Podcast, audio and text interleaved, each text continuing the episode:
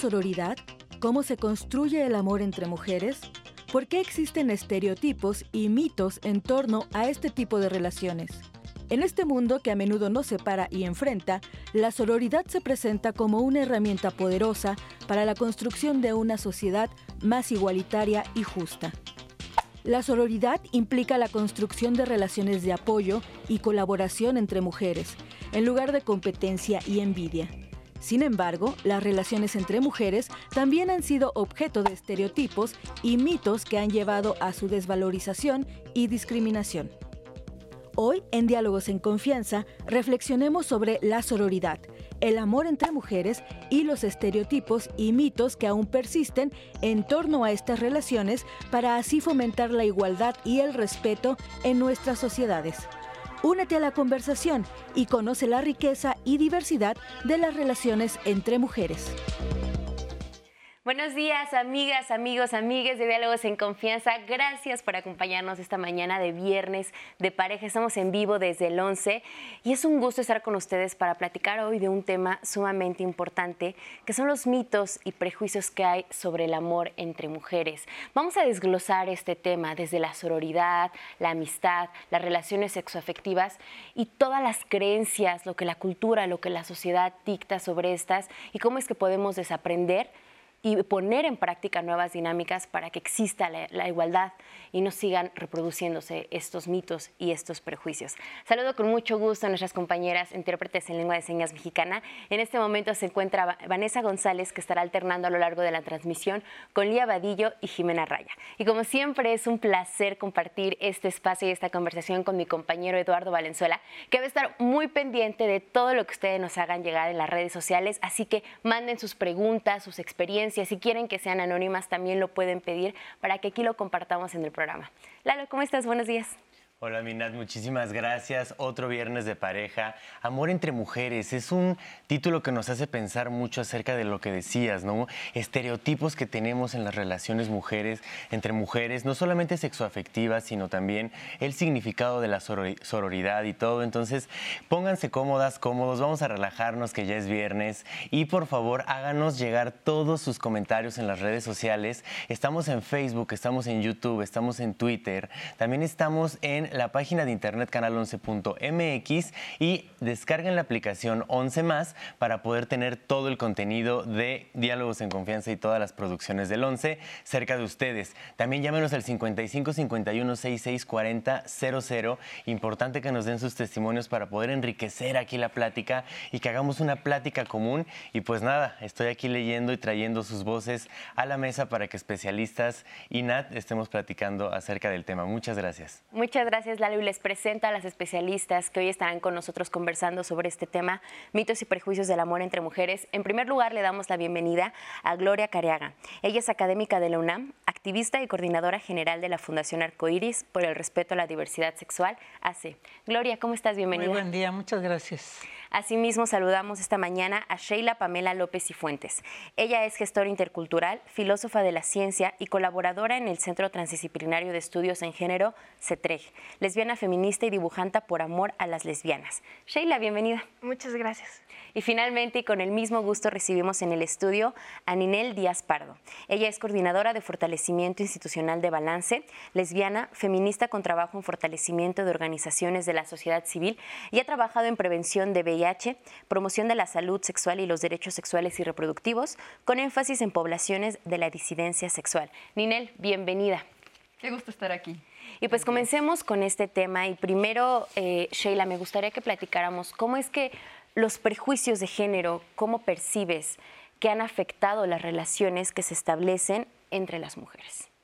Pues los prejuicios de género son algo que realmente nos afectan, porque primero, eh, ¿qué se espera que seamos las mujeres? ¿no? Este, este dicho de calladitas nos vemos más bonitas. ¿no? Entonces, primero que seamos eh, calladas, que no hablemos, ¿no? y que entonces no nos podamos relacionar con otras. ¿no? También existe algo que se llama la heterosexualidad obligatoria, que justo ya desde los 70 lesbianas feministas decían, ¿no? que había esta imposición que nos decían de que por ser mujeres teníamos solo que relacionarnos con hombres. ¿no? O sea, este afecto entre las mujeres no podía existir, ¿no? y en todos los niveles, ni afecto ni emocional, ni, ni mucho menos sexual, ¿no? Entonces, yo creo que todo esto lo vamos interiorizando también y entonces pensamos que ya no podemos ser amigas de otra mujer o que no podemos amar a otra mujer, ¿no? Incluyéndonos a nosotras mismas, porque también es un hecho, ¿no? ¿Cuál es la relación con nosotras mismas y nuestro cuerpo, ¿no? Entonces, yo creo que son estos estereotipos y estos prejuicios que nos van alejando de las mujeres, ¿no? De que a veces creemos que eh, es mejor estar rodeada de 20 amigos y una sola amiga porque sabemos que tal vez nos va a traicionar, ¿no? O sea, pensamos eso, ¿no? Como de es que no tengo amigas porque son muy chismosas, ¿no? Está como alrededor todos, todos estos prejuicios. Claro, estos prejuicios que ponen una línea que invisibilizan las relaciones que pueden haber entre mujeres, pero cuando existen estas relaciones, entonces son desde estos lugares de, de traición, de envidias. ¿Y cuántas veces hemos escuchado esto de es que yo me llevo mejor con los hombres porque con las mujeres, este pues me traicionan, siento que hay envidia, que hay celos, que discutimos por las parejas incluso. Y hay muchos dichos incluso en torno a esto, Gloria. Por ejemplo, en Mujeres Juntas ni Difuntas, que es algo que por años hemos escuchado y que para muchas personas es como de, ay, solo una frase, solo un dicho, pero va mucho más allá. No, yo creo que, que efectivamente son estereotipos que se construyen alrededor de las relaciones entre mujeres pero que la realidad dice otras cosas, ¿no? Yo, yo veo realmente los grupos de mujeres en donde compartimos un montón de, cosas y donde realmente logramos construir esa posibilidad de apoyo mutuo muy fuerte, ¿no? Eh, no, no es gratuito que los, los centros de apoyo a la mujer están dados por mujeres, las casas en donde, a donde acuden las mujeres cuando son violentadas están dirigidas por mujeres. O sea, realmente es, es un prejuicio que, que, se rompe con la, con la realidad en la que vivimos la mayor parte de nosotras. ¿no? Yo creo que todas vivimos toda esa etapa probablemente de la secundaria donde las relaciones entre mujeres y entre hombres son como dos grupos muy distintos, ¿no? Y que tanto los hombres les gusta relacionarse entre ellos como a las mujeres nos gusta relacionarnos entre nosotras. Pero que siempre hay ahí como esa amenaza permanente de que eso no está bien, ¿no? Tenemos que, como, como estaba diciendo Sheila, tenemos que responder a ese modelo heterosexista en donde tenemos que mirar hacia el otro sexo. y me parece que está bien quien le interese tener una relación con una persona del otro sexo, por supuesto, ¿no? Pero eso no niega la fuerza de la relación que existe entre las personas del mismo sexo, cómo nos entendemos, cómo nos acompañamos, entonces eso me parece súper interesante, ¿no? Y como bien remarcas, o sea, en la realidad se está viendo cómo se tejen estas redes de sororidad, cómo es que ante ciertas injusticias sociales, ante ciertas violencias, las manos que se toman son las de propias mujeres y que viene a derribar como toda esta idea que existe de que no puede haber amistad entre mujeres. Sin embargo, es un camino largo, es un camino que, sigue en la lucha, es algo que se sigue combatiendo. ¿Cuáles son estos retos que enfrentan las mujeres cuando establecen estas amistades a largo plazo? ¿Cómo se vive? Pues es que mm, em, pues aprendemos desde lo que vamos viviendo, ¿no? Y entonces eh, aprendemos desde el lenguaje, desde lo que nos van eh, diciendo y em, no hay un, interés social porque las mujeres estemos articuladas y respondamos eh, a nuestras necesidades, nos organicemos, es decir, les interesa que estemos organizadas para resolver em, las necesidades de los demás en una red de cuidado, pero, pero no en beneficio eh, nuestro. ¿no? Y, mm, y hay una serie de, mm, imposiciones sociales donde nos eh, marcan que tenemos que estar eh, para eh, los otros. Y entonces hablar de relaciones a largo plazo entre mujeres significa también tener que ajustar las agendas de la, de la vida y cómo responder a las necesidades cotidianas y seguir eh, tejiendo, pero em, en efecto es en conjunto como damos eh, respuesta, ¿no? Y, ahí me quedaba pensando también en, otros mitos, no solo de estos de mujeres juntas, ¿no? ni, ni, difuntas, em, donde se nos enseña esta, esta competencia en estar desconfiando de la otra, en vez de, saber que cuando hay un problema, quien está es tu hermana, tu amiga, eh, con quien es eh, tu pareja, con quien has construido estos vínculos. Mm, y, va a permanecer ahí mucho más de las relaciones que, se establezcan con otros hombres, por ejemplo, independientemente de, la orientación eh, sexual la fuerza que viene de la relación que se puede tejer entre mujeres. Y me parece muy importante detenernos en algo que mencionaste, que es, no existe el interés social porque las mujeres nos organicemos, porque las mujeres creemos algo en conjunto. ¿A qué responde este desinterés, Sheila? Híjole, pues justo como lo mencionaba al principio, está esta imposición, ¿no? De que de la heterosexualidad obligatoria y de que únicamente las mujeres tenemos que relacionarnos con los varones, ¿no? Y entonces incluso cuando se abre un espacio entre mujeres es súper temido, súper castigado, ¿no? Es como taller para mujeres y entonces como, bueno, pero ¿puedo llevar a mi novio? No, incluso lo interiorizamos, ¿no? Es como las mujeres heterosexuales suelen preguntar, ¿puedo llevar a mi novio? Es como, disfruta este espacio, ¿no? Como disfruta estar entre mujeres, ¿no? Eh, derribemos justo esto que hemos interiorizado de que no podemos estar con otras mujeres, ¿no? También creo que hay un tema que es lo del conflicto, ¿no? De pronto eh, creemos que todo va a ser súper bonito con la otra, pero somos dos mujeres, pero tenemos personalidades e historias de vida diferentes, ¿no? Entonces, claro que en algún momento va a haber un conflicto y se va a resolver, ¿no? Porque a veces también creemos que es como, bueno, me peleé con mi mejor amiga, ya va, tengo que buscar otra, ¿no? Me peleé con mi novia, ya va, tengo que buscar otra, ¿no? Es como, creo que también eh, este esfuerzo por construir con otras eh, nos dicen que es menos, menos válido y también más complicado, ¿no? Entonces nosotras mismas luego ya no preferimos hacerlo.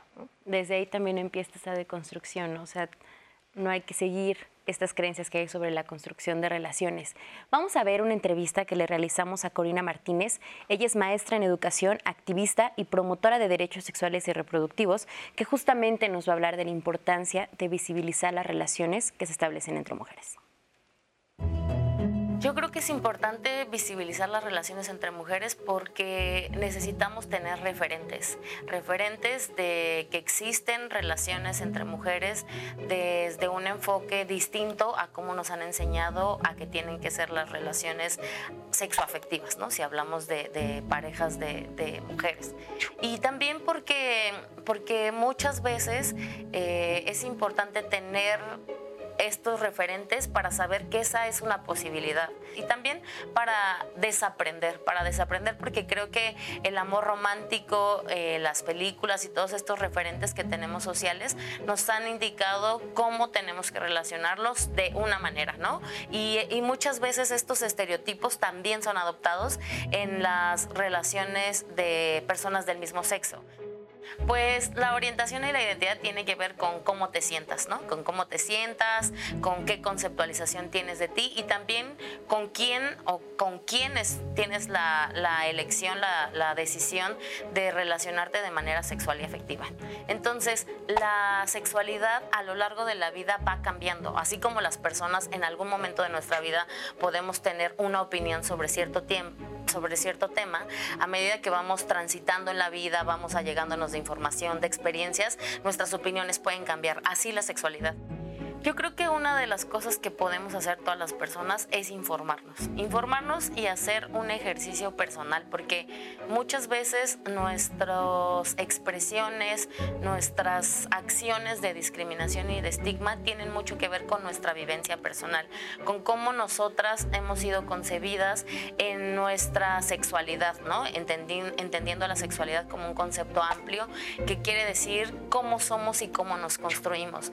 Y también creo que muchas veces lo que se hace eh, cuando se sabe que una persona es no heterosexual, luego, luego es ir a la parte de pensar en sus actos sexuales, ¿no? Entonces, como es importante reconocer que las personas de la diversidad sexual, la única diferencia que tienen a todas las personas, a todas nosotras, es con quién se relacionan sexual y afectivamente, pero igual son mamás, igual trabajan, igual son hermanas, tienen amistades, son comprometidas, entonces hay que verlas como eso, como personas. Gracias a Corina Martínez por esta información y bueno, nos pone sobre la mesa eh, estos temas tan importantes, derribar mitos, prejuicios y sobre todo pues el papel que juega la sociedad y, y comentábamos hace un momento de por qué no existe este interés social, Gloria. Sí, yo creo que yo creo que hay ha habido como una falta de interés de conocer qué somos las mujeres. ¿no? La misma investigación en general hoy día tenemos mucho más claro que hasta la investigación médica no nos contempla en las mayores, en las mayores investigaciones que se hacen, ¿no? Entonces, hay como todo un mito alrededor de quiénes somos las mujeres, y yo creo que viene desde cuando se nos calificó como las brujas, las, estas quienes creaban las medicinas, o sea, como que hay todo un antecedente que que de alguna manera se reconoce que somos poderosas, pero que se, que se teme a ese poder. ¿no? Entonces, eso me parece que es importante porque esta frase probablemente de mujeres juntas ni difuntas tiene que ver con eso, ¿no? Es el temor que hay a que las mujeres nos articulemos, que tomemos esa fuerza, que, recuperemos ese sentido del ser mujer que, que mencionaba Sheila y que, y que realmente podamos construir construir nuestra propia identidad, recuperar nuestra propia identidad, pero sobre todo de crear una fuerza, ¿no? Y, me parece, ahora haciendo más referencia con lo que acaban de presentar en el, en el video, con la entrevista a Corina, me parece interesante también el, el, enfatizar que todas las personas tenemos orientación sexual, porque de pronto pareciera que la orientación sexual es propio de lesbianas y gays, cuando no es cierto. Todas las personas tenemos una orientación sexual. La orientación sexual no es otra cosa que hacia dónde se dirige mi deseo sexual. Y todos tenemos deseos sexuales. El 98% de las personas tenemos deseos sexuales. Entonces, ¿hacia dónde se dirige mi, deseo? ¿Hacia, ¿Hacia las personas del otro sexo?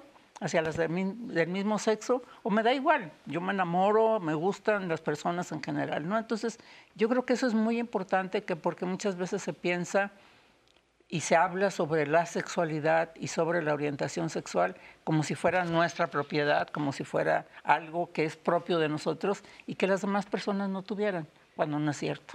Claro, yo creo que desde tener claridad en los conceptos es como podemos empezar a reconfigurar, a derribar ciertas creencias con las que, con las que crecimos. Y al final de cuentas, como bien lo dices, o sea, el concepto social que existe de lo que implica ser mujer, pensar desde dónde fue concebido, quiénes dictaron qué es lo que implica ser una mujer y que ahora yo incluso creo que hay que hablar de mujeres porque no hay un solo tipo y cada quien debería decidir qué mujer queremos ser y formar nuestra propia identidad, nuestro propio concepto. Vamos a ver qué es lo que nos están diciendo en las redes sociales, Lalo. Las redes la verdad es que están muy activas aquí. Todas las personas están agradeciendo estos temas que estamos tocando en Diálogos en Confianza, estos temas de apertura. Y hay muchas dudas acerca de eh, esta parte que tú decías, Gloria, de la orientación sexual, identidad de género, que creo que es algo que podemos tocar más adelante. Sin embargo, eh, Sara nos, nos da su testimonio y nos dice que eh, ella es una mujer cisgénero y tiene pareja, pero que a veces eh, cuando eh, le, cuesta mucho trabajo tener este em, afecto físico con otras mujeres. Y Arena nos dice, no me queda claro el tema, ¿hablarán de una relación amorosa entre mujeres o amistad, comunicación entre mujeres? Pues creo que es un global, ¿no? Creo que es un todo, creo que es lo que se representa la mujer dentro de la sociedad, tanto históricamente, eh, se ha hecho como ahora eh, coyunturalmente eh, la lucha feminista ha estado luchando por cambiar esta visibilidad. Y yo les quería preguntar un poco acerca de la importancia de hablar del afecto entre mujeres y por qué meter el factor de la heterosexualidad, de la homosexualidad, de la orientación sexual, porque es importante eh, meter todos estos elementos dentro del afecto de mujeres para poder saber que no solamente estamos hablando, como tú decías, Gloria, de una orientación sexual de, lesbianas o de mujeres lesbianas, estamos hablando de una estructura que cuestiona la, la manera en la que las mujeres se relacionan afectivamente, no necesariamente sexo afectivamente. Este, y pues bueno, creo que porque es importante meter estos temas. ¿Quién quiere responderle? Sí, bueno, yo creo que, es importante precisamente porque desafortunadamente en nuestro país hemos tenido una educación sexual muy limitada, en donde se ha orientado principalmente a la prevención de embarazos o a la prevención de infecciones de transmisión sexual. Pero no hay una educación sexual realmente que, que contribuya a que las y los jóvenes, sobre todo, que es la época en la que se da esta educación, reconozcan sus, sentimientos, sus deseos, ¿no? sus atracciones hacia, hacia las distintas personas. Y eso me parece que, es, que sería súper importante porque es, yo pienso que es precisamente más o menos en la secundaria cuando una empieza a experimentar como qué me está pasando, ¿no? ¿Qué siento?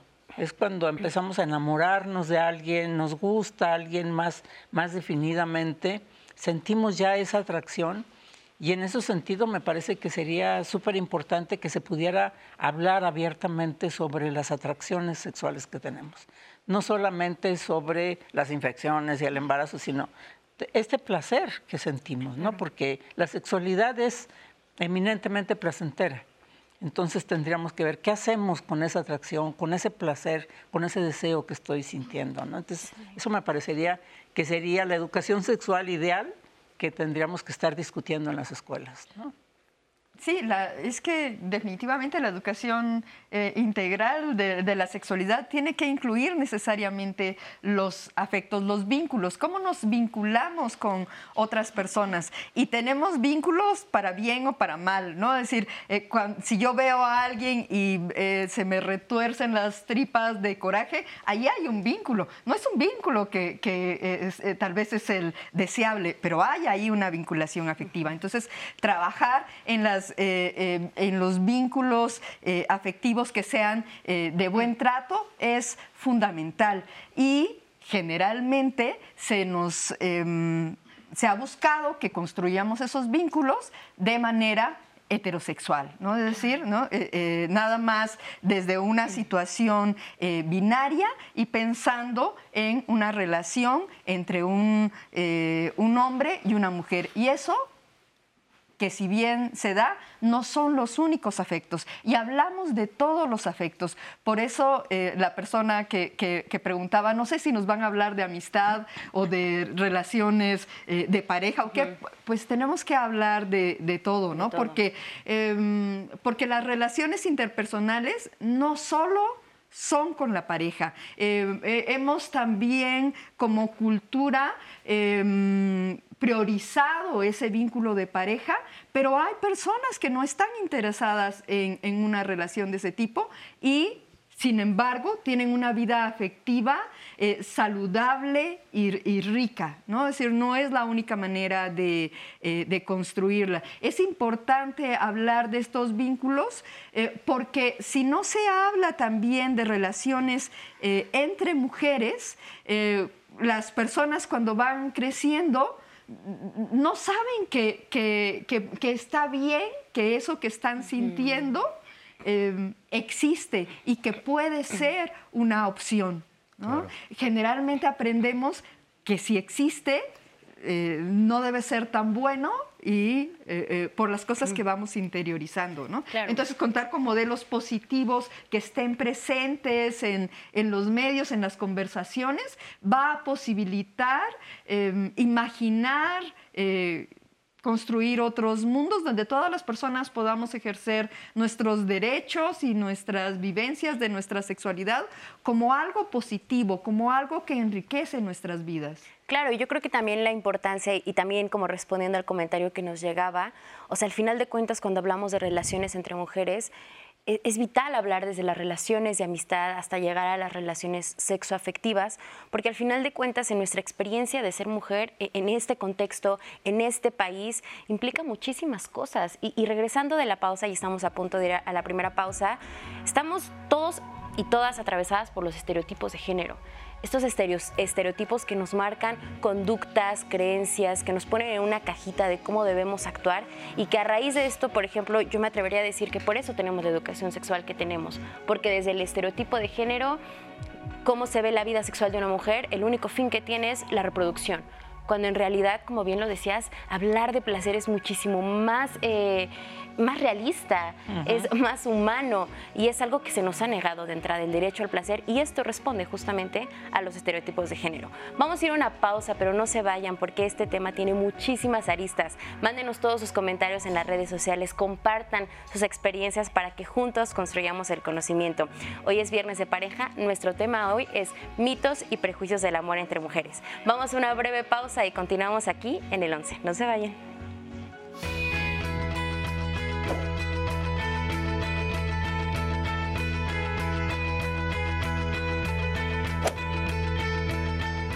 El concepto de sororidad implica la construcción de relaciones de apoyo y colaboración entre mujeres en lugar de competencia y envidia.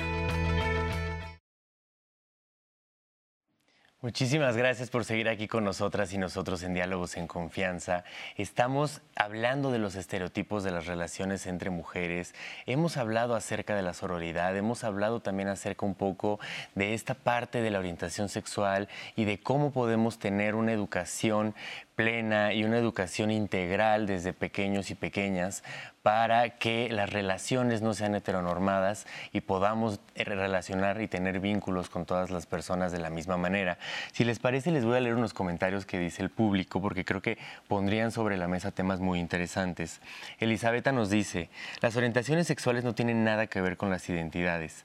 Somos hombres y mujeres. Los estereotipos existen, sexistas han creado un ideal llamado trans, no binario, etcétera, para seguir con la homofobia y la lesbofobia rancia de toda la vida.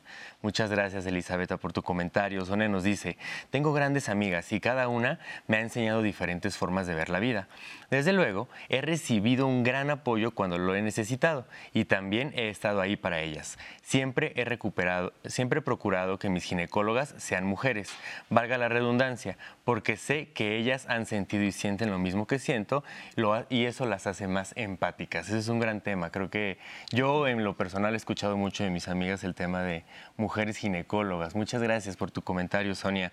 Miller nos dice, el tema es personal debido a la experiencia de cada quien.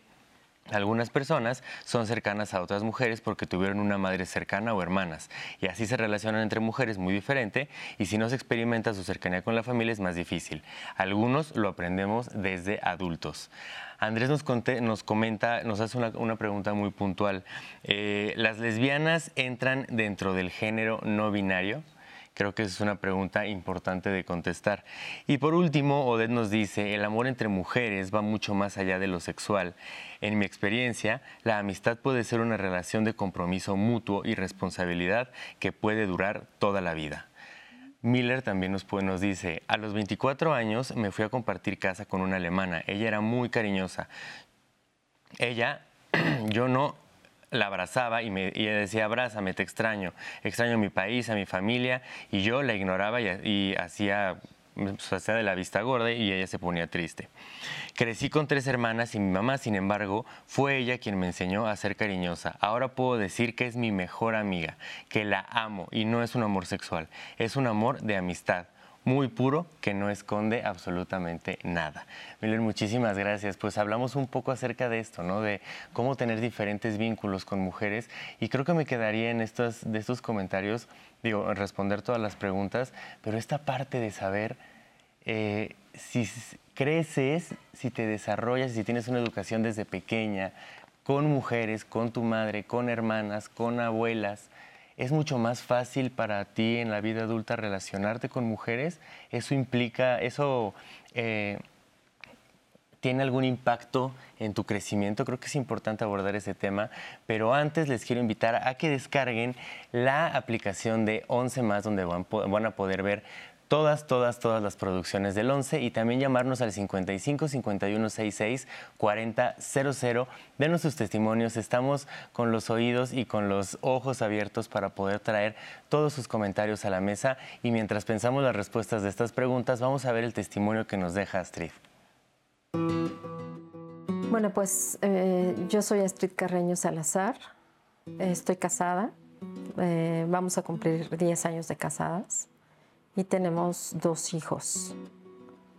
Como lo comentas, es muy importante hablar de las mujeres que tenemos diferentes relaciones sentimentales, emocionales con personas de nuestro mismo sexo, porque todavía sigue existiendo muchísimo prejuicio que obviamente lleva a la discriminación y a la falta de aceptación de nuestras relaciones y de nuestras familias creo que se convierte en una postura política desde que sufrimos discriminación o incluso no se nos llega a dar el servicio que quisiéramos nosotros recibir, que quizás si no tuviéramos esta, este estigma, esta, este nombramiento que muchos nos, muchas veces nos hacen de lesbianas, de bisexuales, nosotros recibiríamos un trato digno y con respeto es una lucha que, dejará de ser lucha. Vaya, el día que no, sea eh, importante determinar con quién tienes relaciones para ser tratado con dignidad. Tenemos que eh, visibilizar que hoy en día existe muchísima diversidad sexual, no solamente para las mujeres, sino para cada uno de nosotros. Compartirte que para cada uno de nosotras, nosotros, nosotres, es muy diferente el proceso. Por supuesto, eh, lo vamos a vivir de una manera diferente y vamos a experimentarlo también de, manera diferente y también a afrontarlo de una manera diferente. Quienes ya salimos del closet y quienes fuimos aceptados eh, por nuestra familia o aceptadas, aceptades, hoy en día podemos convivir de una manera más armónica nos podemos sentir empatizados con otras familias que de alguna manera eh, no distan de la normalidad de tener hijos, de, tener eh, problemas internos y de salir adelante. Eh, sin embargo, es un proceso que, comienza por uno mismo.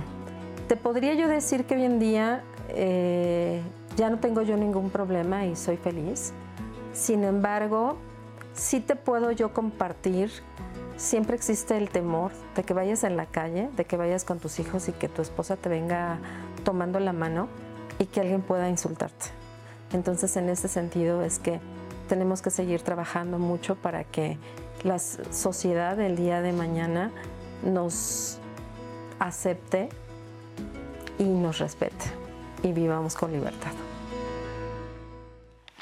Muchísimas gracias a Astrid, presidenta de la Asociación Mexicana de Atención y Apoyo a Grupos Vulnerables, que justamente nos comparte su experiencia, que agradecemos muchísimo que, nos brinde diferentes puntos de análisis, porque es muy rico, muy rico el testimonio que nos está brindando. Y quiero empezar por rescatar eh, una idea que ella nos decía, que es eh, para ella lo importante que fue contar con el apoyo de su familia o sea, lo que, lo que significó para ella tener este acompañamiento, ya lo dice, esta aceptación. Y quiero unirlo con el comentario que nos decía Lalo. ¿Qué papel juega, en, hablando en general de los afectos entre mujeres, el que desde pequeños tengamos, eh, o desde pequeñas tengamos estas redes y estos vínculos con nuestras mamás, nuestras tías, con nuestras abuelas?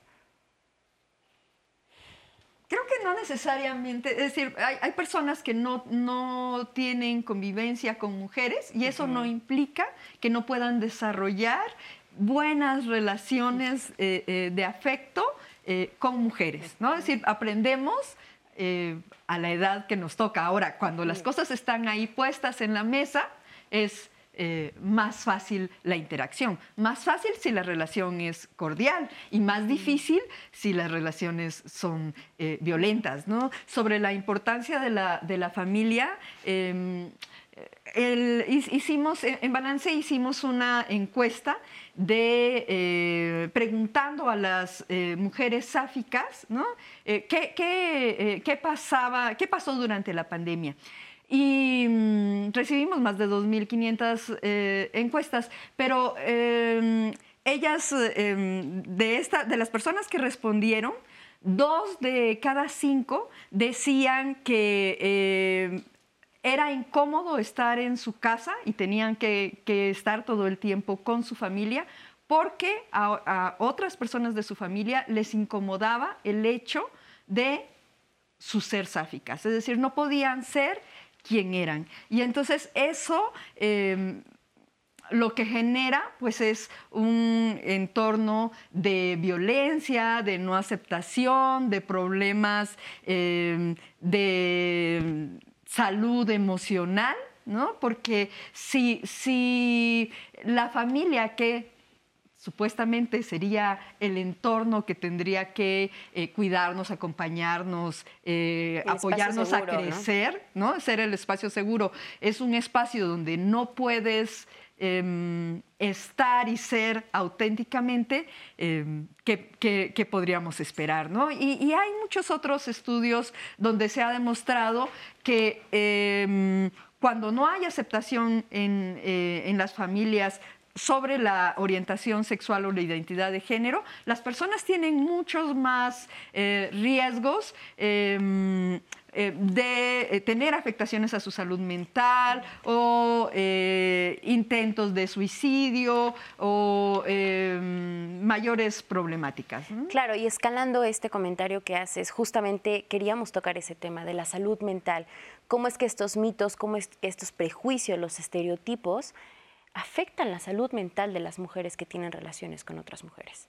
Claro, y además, si todo el tiempo nos dicen esto que decía al principio, ¿no? Como calladita te ves más bonita. Entonces tú misma vas interiorizando que no tienes que enojarte, que no tienes que estar triste y que todo el tiempo tienes que sonreír, ¿no? Aunque estés súper mal por dentro, pero todo el tiempo tienes que aparentar estar feliz. Y eso claro que tiene un impacto a largo plazo. Bueno, ni siquiera a largo, a mediano y a corto, ¿no? Porque si todo el día estuviste sonriendo, pretendiendo que estabas bien, pero en realidad te sentías súper mal, pues claro que eso afecta tu salud emocional y tu salud mental, ¿no? Y que además si a eso le añadimos la lesbomisoginia por ser lesbiana, ¿no? En la calle, pues claro que eso se une, ¿no? También a sentirte triste, a sentir que estás sola, que estás aislada, ¿no? Porque también creo que este sistema se encarga de hacernos pensar que lo que sentimos es una cosa aislada, ¿no? Como yo me siento triste, no encuentro, por ejemplo, otras lesbianas, ¿no? Entonces yo estoy sola, ¿no? Y entonces vas pensando eso y de pronto, pues claro, llega la depresión, ¿no? Eh, tienes que ir al psiquiatra, etcétera, etcétera, etcétera, ¿no? Creo que eh, la violencia como en el entorno, pues claro que te afecta a ti, ¿no? Porque no solamente somos mente, también somos cuerpo y emociones, ¿no? Esta cuestión de pensar que nuestra mente está flotando y nuestro cuerpo en automático, pues es totalmente, pues, incorrecto, ¿no? Es totalmente un mito. Entonces, claro que conforme vayamos viviendo experiencias, eso nos afecta corporalmente ¿no? Y por lo tanto emocional y psicológicamente, ¿no? Y que creo que esta es una de las principales luchas, ¿no? al ver la afectación que existe incluso en la salud mental, es que, nos toca como sociedad alzar la voz, buscar estos cambios para procurar que todos los derechos de todas las personas se respeten, que, que, haya un trato digno. ¿En qué momento, Gloria, el, el, compartir, el nombrar la orientación sexual de una persona se convierte en un acto político? Bueno, yo creo que cuando, cuando nos, nos reconocemos, ¿no? Me parece que por aquí me parece que hay muchas dudas en nuestra sociedad con respecto a por qué, por qué te conviertes en lesbiana, por qué eres gay, ¿no? Porque la gente se pregunta eso. Yo decía antes de la orientación sexual, todos tenemos orientación sexual. Entonces tendríamos que preguntarnos ¿Cuándo es que tú descubres que te gustan las mujeres? ¿Cuándo es que te gustan los hombres? A todas las personas, ¿no? Porque a todos nos gusta alguien. Todos tenemos esa orientación definida. Y, que, y, ahí recuperaría algo de lo, de lo que dijo antes Corina. Es una definición que va a irse cambiando a lo largo de la vida. No es tan, o sea, hay una exigencia social para que te mantengas en un cuadrito cuando realmente la vida no es así. Y creo que por fortuna somos entes complejos, ¿no? Los seres humanos somos entes complejos y al mismo tiempo somos únicos. Cada persona es única. Entonces, esos dos elementos me parece que son elementos que tendríamos que considerar, porque lo que preguntaban hace rato, si tienes relación, si tienes una buena relación con la madre, con las hermanas, entonces, no, desafortunadamente o, afortunadamente, las cosas no son tan lineales. Pueden ser mil cosas, también como decía Corina, a lo largo de la vida nos confrontamos con distintos puntos de vista, nuevas culturas, nuevas amistades y vamos aprendiendo y vamos cambiando. Tenemos todas esas oportunidades. Pregunta, perdón, uniendo un poco lo que dice Sheila, lo que dices tú y lo que nos comentaba Nat, esta parte de hacer eh, visible eh, la orientación sexual de las mujeres y esta eh, situación sexoafectiva como un acto político.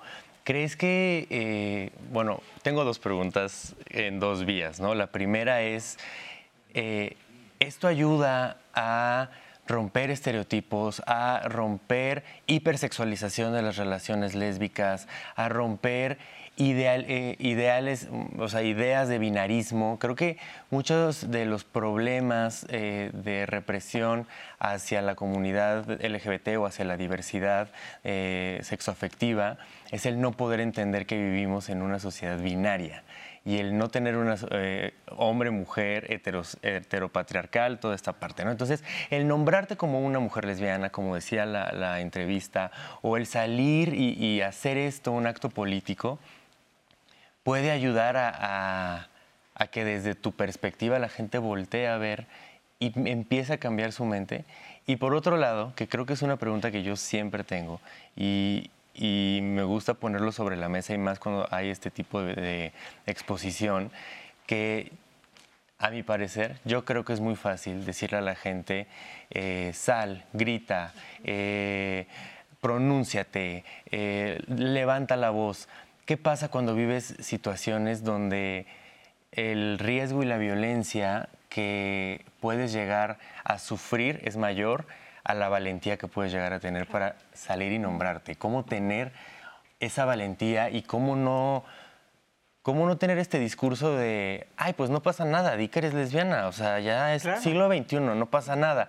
No, no pasa nada. A ver, mientras no te sientas segura en un ambiente familiar, para empezar, en un ambiente de amigos, en un ambiente laboral, Creo que la violencia es uno de los factores que oprime esta salida para hacer esto político. ¿Qué opinas? Sí, mira, realmente nosotros, yo estuve eh, trabajando con una organización lésbica durante mucho tiempo, Closet de Sor Juana, y este Closet de Sor Juana construyó un espacio que se abría todos los días de la semana donde la gente podía llegar, las, chicas lesbianas podían llegar, ¿no? Y, justo lo que nosotros veíamos es que algunas de ellas emocionaban tanto al llegar ahí.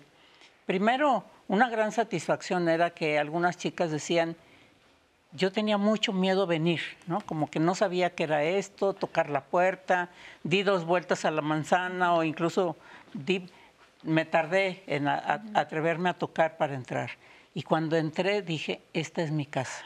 ¿no? Y eso justo marca esto que estás diciendo, lo, que decía Ninel hace rato, la violencia que se enfrenta en la familia, la falta de comprensión sobre quién soy y que me respeten y que pueda yo libremente platicar y hablar con, otras personas es fundamental, ¿no?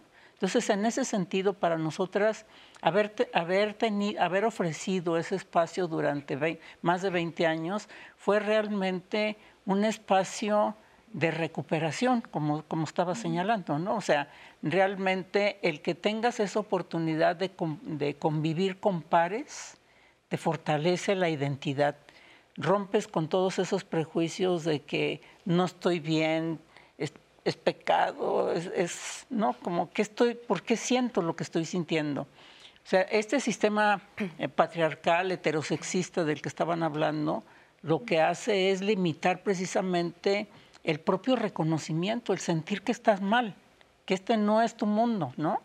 Entonces, hace falta como esos espacios y eso me parece que sería súper importante que siguiéramos construyendo esos, espacios en donde la gente pueda sentirse cómoda, saber que entender, porque además ahí se generan discusiones y análisis que permiten entender, no soy yo, es la sociedad la que ha, construido estos prejuicios y, que me rechaza, ¿no? Entonces, para poder desarrollar esa fuerza que nos, y ahí entonces sí, esa postura política que me lleva a, afirmarme políticamente. Pero una cosa que, quiero terminar por decir y que acabas de señalar es que efectivamente las personas lesbianas, gays, trans que, circulamos por las ciudades, afortunadamente por todo el país, son esas manifestaciones de quienes somos, son actos de valentía súper importantes para la sociedad. Es importantísimo. Pero es un acto de, de, valentía con grandes riesgos. Nosotros también tenemos hoy en la Fundación Arcoiris un observatorio de crímenes de odio contra personas LGBT y es espeluznante ver las desapariciones, los asesinatos, incluso lo que ya mencionaban, los suicidios de jóvenes, ¿no? Entonces realmente perdemos un montón de vidas valiosas solamente porque no logramos comprender que la sexualidad y el género son dos dimensiones que todas las personas tenemos y que son variables, ¿no? que, complejas, son dimensiones muy complejas que van a variar a lo largo de nuestra vida y a lo largo de la, historia de la, humanidad. Y que hay diversidad, ¿no? Y que como decía Astrid, por ejemplo, o sea, ella nos dice, eh, estoy feliz, me siento bien, pero persiste ese miedo. Persiste ese miedo de que si un día voy tomada de la mano con mi esposa, sea víctima de un acto de violencia, ¿no? Sí, sería, sería muy valioso que todas las personas pudiéramos expresar eh, si tenemos una relación con quién la tenemos y sentirnos eh, libres y seguras de poder hacerlo independientemente de eh, si es una persona no binaria o si es, eh, se identifica como hombre o como mujer o, como lo que sea. ¿no? E, eso sería deseable, pero no podemos exigir desde nuestros privilegios a todas las personas salir del closet. sería magnífico que, que, no, que el closet no fuera necesario, pero a veces lo es y no porque en la ciudad sea seguro em, transitar y, expresar quién soy, no podemos eh, em, pedirles a otras personas que viven en otros contextos y en otras realidades que hagan lo mismo. Y sobre cualquiera de sus identidades, no solo respecto a una eh, identidad sexual. ¿no? A, veces es peligroso eh, respecto a su adscripción religiosa, si la tienen, o política. Puede ser un riesgo eh, muchas de estas identidades. Y claro, se vuelve político cuando hacemos de esta mirada un lugar desde el, que, desde el que queremos transformar al mundo, donde ya no queremos cambiarnos a nosotras mismas, sino transformar el contexto para que nos permita ser quienes somos. Claro, y de ahí la importancia de estos espacios de reflexión. Y como lo decíamos, uno de los ejes principales por donde podemos comenzar por respetar, por reconocer esta diversidad, es desde la educación sexual. Vamos a ver una entrevista que le realizamos a Elizabeth Cortés. Ella es licenciada en psicología y da consejerías en sexualidad y violencia de género. Eh, doy consejerías en sexualidad y eh, dentro de mi práctica también trabajo lo que es eh, las violencias de género. Cuando se trata de mujeres, una relación de mujeres, entre mujeres, generalmente si quieren tener una relación protegida, tendrían que asistir con un médico particular y no siempre tienen las posibilidades económicas. Si quieren una protección en el sistema de salud público, muchas veces los prejuicios que hay dentro del mismo sistema no les permite y muchas ocasiones el mismo sistema no cubre y no tiene esos eh, productos que son para las mujeres eh, lesbianas. ¿sí? Eh, si tú vas y pides un condón femenino en las instituciones de gobierno, no lo tienen.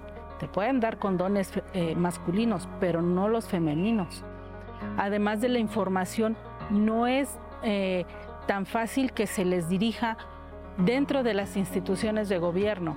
Es más fácil que la puedan adquirir por fuera por toda esta eh, este sistema de prejuicios que hay eh, que está mal visto mientras no sea de consumo para el hombre, no va a ser bien visto.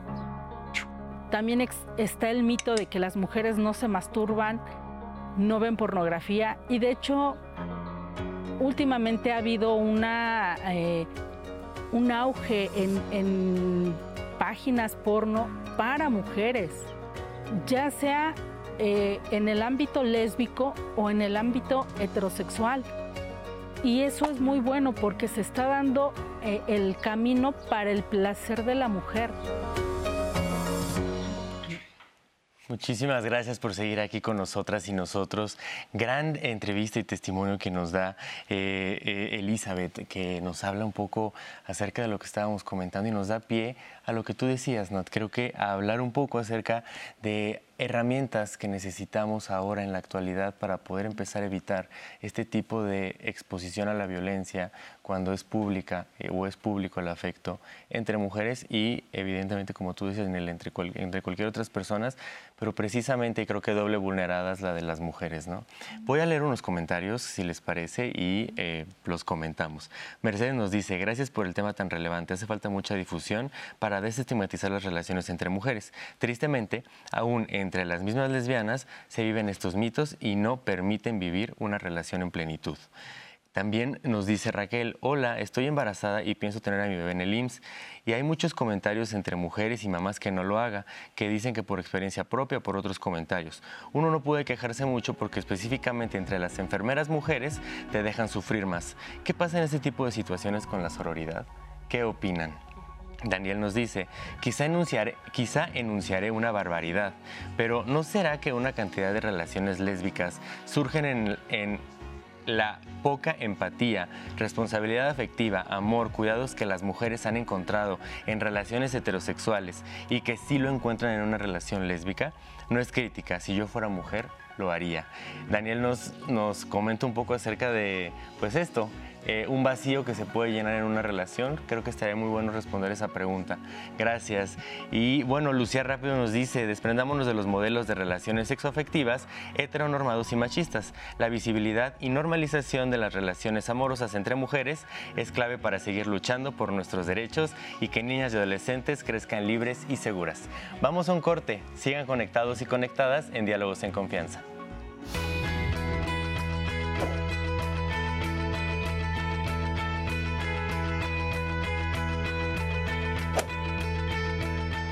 La palabra safismo tiene su origen en el siglo VI a.C., en la isla de Lesbos, Grecia, donde vivió la poeta Safo. Con el tiempo, el término comenzó a utilizarse para referirse a las relaciones amorosas y sexuales entre mujeres.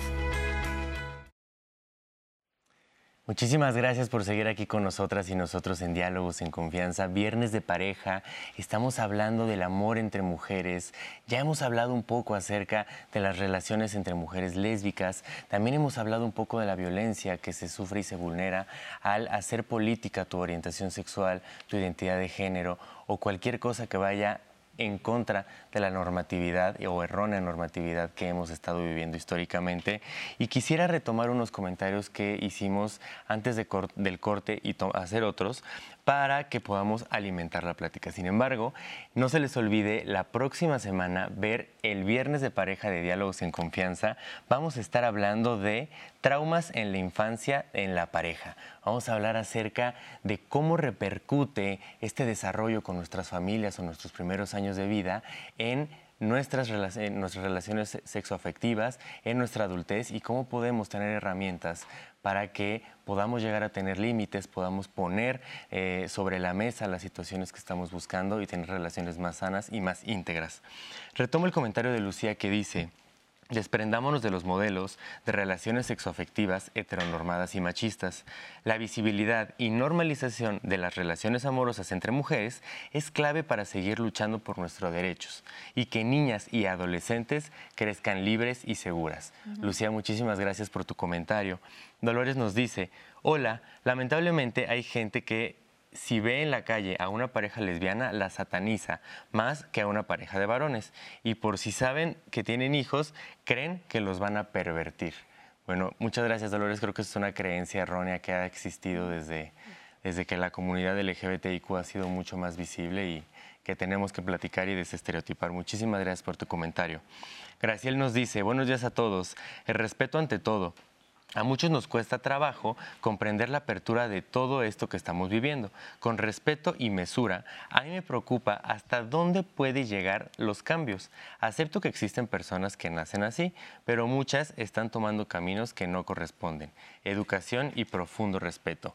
Muchas gracias, Graciel, en primera por eh, la calidez de, de cómo haces tu pregunta respetuosamente y ahorita comentaremos también tu pregunta. Y por último, Fernando nos dice, buenos días, creo que hace falta más información sobre el asunto, pero también se necesita informar a todos ellos que deben tener un comportamiento adecuado en la calle, porque he visto cada cosa en público. Fernando, muchas gracias. Quisiera saber cuál es el comportamiento adecuado. ¿Hay un comportamiento adecuado en la calle? Quisiéramos saberlo. Antes de seguir con la plática, vamos a ver, con la, vamos a ver la segunda parte de la entrevista de Corina Martínez que nos habla de sororidad. La sororidad es un concepto que empezó a impulsar Marcela Lagarde con la, bueno, que viene sor, que es hermana, entonces sororidad quiere decir hermandad, hermandad entre mujeres, eh, amistad. Y esta hermandad tiene que ver con reconocer a la otra mujer como una igual y en ese, en ese sentido que las mujeres podamos acompañarnos, aprender, aprender la una de la otra, construir juntas y como iguales me refiero a, mujeres que han vivido en un sistema patriarcal, que todas hemos vivido violencia, que todas hemos estado desarrollándonos en este contexto en donde nos enseñan que somos rivales, ¿no? Que siempre tenemos que estar compitiendo una con la otra. Cuando hablamos de que la sororidad se ha romantizado, más bien tenemos que hablar de las estructuras sociales en las que se desarrolla esa sororidad. Eh, una parte también importante de la sororidad es que es centrada en un, en un contexto, en un eh, margen del feminismo. Y entonces se necesita como tener una reflexión de, de, pues sí, de la situación en la que nos encontramos y de por qué es importante que las mujeres dejemos de competir. Entonces, más bien, más que la sororidad, sea romantizada es mirar estos otros eh, esferas o estructuras sociales donde la desarrollamos. Yo creo que la sororidad es una oportunidad y más bien lo que tendríamos que hacer es mirarla como una utopía la cual tenemos que caminar. Y eso significa que todo el tiempo nosotras como mujeres estemos reflexionando y construyendo para caminar a ser sororas todas juntas, ¿no? Y sí quiero hacer la diferencia entre la sororidad no significa que todas seamos mejores amigas, sino significa acompañarnos en un proceso y en una estructura en donde nos violentan todos los días, en donde no tenemos el mismo nivel salarial que los hombres, ¿no? Entonces, en medida que podamos ser más sororas, más compañeras, podremos tener tener todas una mejor calidad de vida y sobre todo ser más felices y plenas en las actividades que desarrollamos. Muchas gracias a Corina Martínez por esta información. Ella nos dice, la sororidad es acompañarnos en una estructura donde se nos violentan, una estructura muy rígida y que hay esfuerzos, pero se sigue en la lucha por, por derrumbarla y porque deje de ser tan rígida. Y es ahí donde retomamos esta parte de en qué momento se vuelve político hablar sobre la diversidad sexual, hablar sobre las orientaciones, porque tenemos una estructura donde la heterosexualidad es la norma y todo aquello que no es heterosexualidad, incluso como lo podemos ver, eh, es percibido como libertinaje incluso, ¿no? O sea, a través de los comentarios hemos visto, o sea, de eh, caminos que no son correctos o comportamientos no adecuados. ¿Cómo, cómo analizar este fenómeno? Bueno, primero también comprender que, por ejemplo, las lesbianas pues somos mujeres, ¿no? Y entonces también los castigos que recibimos vienen de rechazar la heterosexualidad y muchas veces también la feminidad, ¿no? Por ejemplo, quien me está viendo es como tiene el cabello corto, tiene camisa, esa no es una mujer, ¿no? Y es como, claro que soy una mujer, ¿no? Pero también en la calle muchas veces no lo entienden, ¿no? Y por ello también creo que se ha convertido decir lesbiana como un posicionamiento político, porque además no hay representaciones. Las representaciones que vemos, como ya lo habían dicho, no es pornografía, eh, es para el gusto de los hombres, ¿no? Eh, o las lesbianas, las mujeres terminan suicidándose, terminan en la cárcel, terminan muertas, y entonces tú lo ves y dices, así voy a terminar, o sea, realmente ese es mi destino, nunca ser feliz, ¿no? Entonces creo que las representaciones y el nombrarnos se vuelve un acto político justo para decirle a las otras como aquí estamos, no estás sola. ¿no? Y también retomando un comentario que mencionaban, ¿no? Eh, yo creo que cuando decides amar a las mujeres, o sea, realmente siendo muy consciente, no, no lo haces a partir del odio de los hombres, porque los hombres no, no son tu centro, ¿no? sino lo haces a partir del amor a ti y a las otras, ¿no? porque también de pronto se convierte en esto de, ah, es que son las odia hombres. Y no tiene nada de mal odiar a los hombres, ¿no? pero también no son el centro de nuestra vida. Nuestra vida gira en torno a cómo amamos a las mujeres. ¿no? Claro, o esta idea de que como no hubo satisfacción en las relaciones sexoafectivas con los hombres, entonces pues mejor con las mujeres, ¿no? Sí, e, es que eso me regresa a mi juventud, ¿no? sí, cuando salía a bailar y, sí, eh, eh, los hombres me decían que, era lesbiana porque seguro era porque no había probado con ellos, ¿no? Y, es un discurso que, se sigue repitiendo a pesar de, eh, de las décadas. Y, mm, hay muchas cosas que me gustaría traer y no, no sé em, qué tanto, pero... Sí, claro, claro mm, eh, hablaban de... Eh, hay varios, varios comentarios eh, de personas que nos han dicho de alguna manera que no hay que centrarlo todo en la pareja. ¿no? Es decir, para una persona, por magnífica que sea, no va a poder cumplir nuestras expectativas. Nadie va a cumplir nuestras expectativas. La, pareja no es para que llenen nuestros huecos y, nuestras expectativas. Pero aún así, eh, eh, estas elecciones en, nuestras eh, relaciones tienen muchas posibilidades y exigir a un tipo de vínculo en concreto satisfacer todo lo que efectivamente necesito, eh, creo que también es un aprendizaje eh, histórico y hay personas que nos están invitando a ver hacia otro lugar. La amistad es valiosa por sí misma y va a, cumplir... Eh,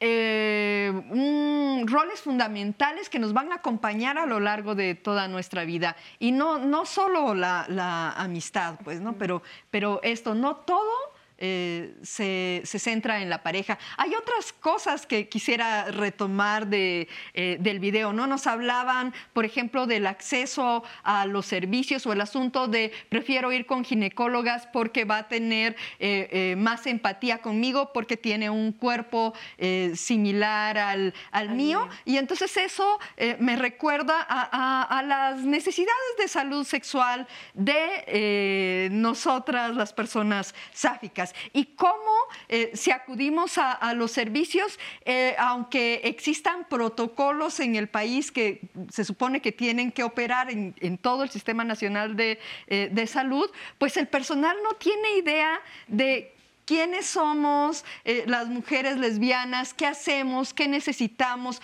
cómo podemos cuidarnos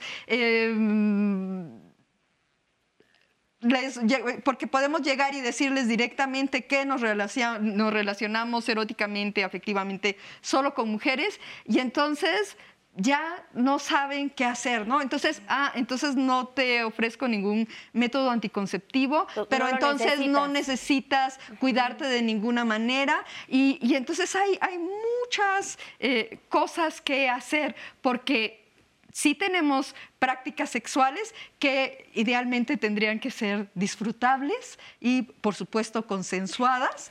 y, ahí hay, eh, muchas cosas eh, que podríamos incorporar a, nuestras prácticas, pero em, no solo con, eh, con esto, ¿no? El, el, examen de Papa Nicolau, la autoexploración mamaria em, saber si nos interesa o no ser eh, madres y qué posibilidades hay en torno eh, a esto, qué pasa con eh, nuestros vínculos, con nuestro erotismo, es decir, de una manera integral, pero es como esta mm, percepción de que lo sexual y, y, en las mujeres entonces está centrado en la condición de posibilidad de embarazo, o de infecciones y entonces la posibilidad de, que otras personas eh, se enfermen y no como sujetas de derechos que eh, em, podemos vivenciar nuestra sexualidad con plenitud y que entonces necesitamos cosas que nos acompañen para eh, permitir esa, esa plenitud y ese desarrollo. Claro, y, y el riesgo que implica este gran pendiente en educación sexual de las mujeres y de la diversidad que hay dentro del ser mujer, porque entonces yo creo que si nos ponemos a pensar a quiénes de nosotros cuando estábamos en nuestros años eh, de, primaria, de secundaria, se nos habló sobre las relaciones sexuales entre mujeres. Y que justamente te pones a pensar que cuando llegas a tu vida adulta, cuando empiezas a, a vivir tu experiencia, a tener tus primeras relaciones sexuales con mujeres, no tienes ni idea no tienes ni idea de cómo debes cuidarte, de que debes usar una barrera de látex y el riesgo que implica, por ejemplo, de infecciones de transmisión sexual. Y no se hable de la conexión que tenemos con el placer o la culpa con la que se puede llegar a vivir la masturbación en la mujer. Es todo un tema y nos da para todo un programa, pero sí es importante en este día poner sobre la mesa ese gran pendiente que existe y que es un pendiente a nivel de políticas públicas, a nivel de educación. Y porque esta educación sexual está pensada desde el binarismo de género, desde que hombre, mujer y que por ende la única relación sexual que existe es la coital. ¿Por qué poner sobre la mesa, Gloria, que primero explicarle, explicar y compartir con la audiencia a qué nos referimos al hablar de binarismo de género y por qué supone un riesgo que haya muchas personas que no quieran salir de este binarismo y no reconocer la diversidad que existe? Bueno, ya tú, estaba, tú habías comentado hace rato, Eduardo, de que hay un, hay un binarismo esencial en nuestra forma de pensar. ¿no? Somos una sociedad con un pensamiento binario en general. Eso es producto de la colonia y todas sus derivaciones hasta hoy día, ¿no?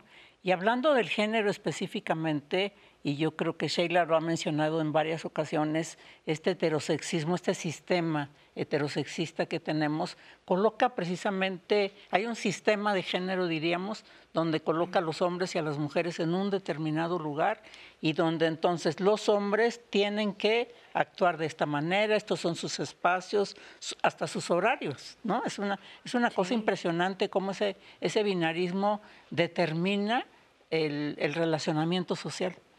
Por eso, de pronto, cuando una mujer sufre de acoso sexual o de una violación sexual, dice, ¿y qué andaba haciendo esas horas? ¿no? Porque estaba sola. Tenemos horario para, para nuestra vida y tenemos por qué caminó por esa calle. Entonces, todo está determinado desde esta perspectiva binaria del género, ¿no? Pero, pero más allá de eso, el, el, problema tiene que ver con lo que mencioné anteriormente. Nosotros somos sujetos complejos. Entonces, no podemos ajustarnos a ese sistema de género que limita de una manera tan determinante el relacionamiento social, la vivencia misma de, las personas. ¿no? Entonces, yo por el hecho de ser mujer tengo derecho a aspirar al desarrollo de cualquier proyecto de vida, en cualquier campo de la vida, y a viajar y a hacer una serie de, de actividades sin ninguna limitación, porque el ser mujer no me limita, ¿no? Me está limitando la sociedad, me está señalando que no puedo, que no debo, pero esa es una, una, una determinación social que vamos rompiendo y que precisamente el feminismo ha ido rompiendo esas puertas cada vez más para que las mujeres y los hombres podamos desarrollarnos plenamente en cualquier espacio. Y, y el, y el binarismo de género lo que ha hecho es señalar también que existe una sola forma de ser mujer y una sola forma de ser hombre, cuando realmente pues tenemos una variedad impresionante y más allá, y justo hay que retomar la pregunta que nos hicieron hace rato, de que la, la identidad de género es una cosa y la identidad sexual o la orientación sexual es otra cosa. La sexualidad camina por un lado, el género por otro. Entonces, nosotras aquí estamos cuatro mujeres, ¿no? Tenemos distintas expresiones de género, ¿no? Y eso no tiene nada que ver con nuestra orientación sexual, es cómo nosotras representamos el género. Entonces, no necesariamente, así como ya se rompió la idea de que todos los hombres gays son afeminados, pues no todas las mujeres lesbianas son masculinas, no todas somos machorras, ¿no? Entonces yo creo que cada quien tiene su propia representación y no necesariamente tendríamos que caer con ese binarismo otra vez de que si, si eres lesbiana entonces eres masculina, si eres gay entonces eres femenino. Eso es absurdo. Yo creo que eso ya pasó a la historia y que cada vez nos reconocemos más en esa amplia diversidad de género que también tenemos, ¿no? Y, hablando precisamente de esa amplia diversidad, yo digo, ¿quiénes somos las lesbianas? Las lesbianas hacemos firme el pronunciamiento que el movimiento LGBT ha tenido a lo largo de su historia de decir, pues estamos en todas partes y tenemos todas las representaciones, ¿no? Entonces, ser lesbiana no implica que tenga un tipo de actividad, no implica que tenga un tipo de familia, que provenga de un, de un entorno específico. Somos complejas, estamos somos un poquito de todo, ¿no? Y hay unas muy femeninas, hay otras muy masculinas, hay quienes quieren ser madre, hay quienes no quieren, pero así pasa también con las heterosexuales. Claro. Ahí el problema es que de pronto se considera que una mujer, porque es fuerte, porque es firme, se duda de su feminidad, se duda de su orientación sexual. ¿Qué es eso? ¿No? Es un absurdo. Una duda muy puntual y espero que sea rápida para seguir con el tema.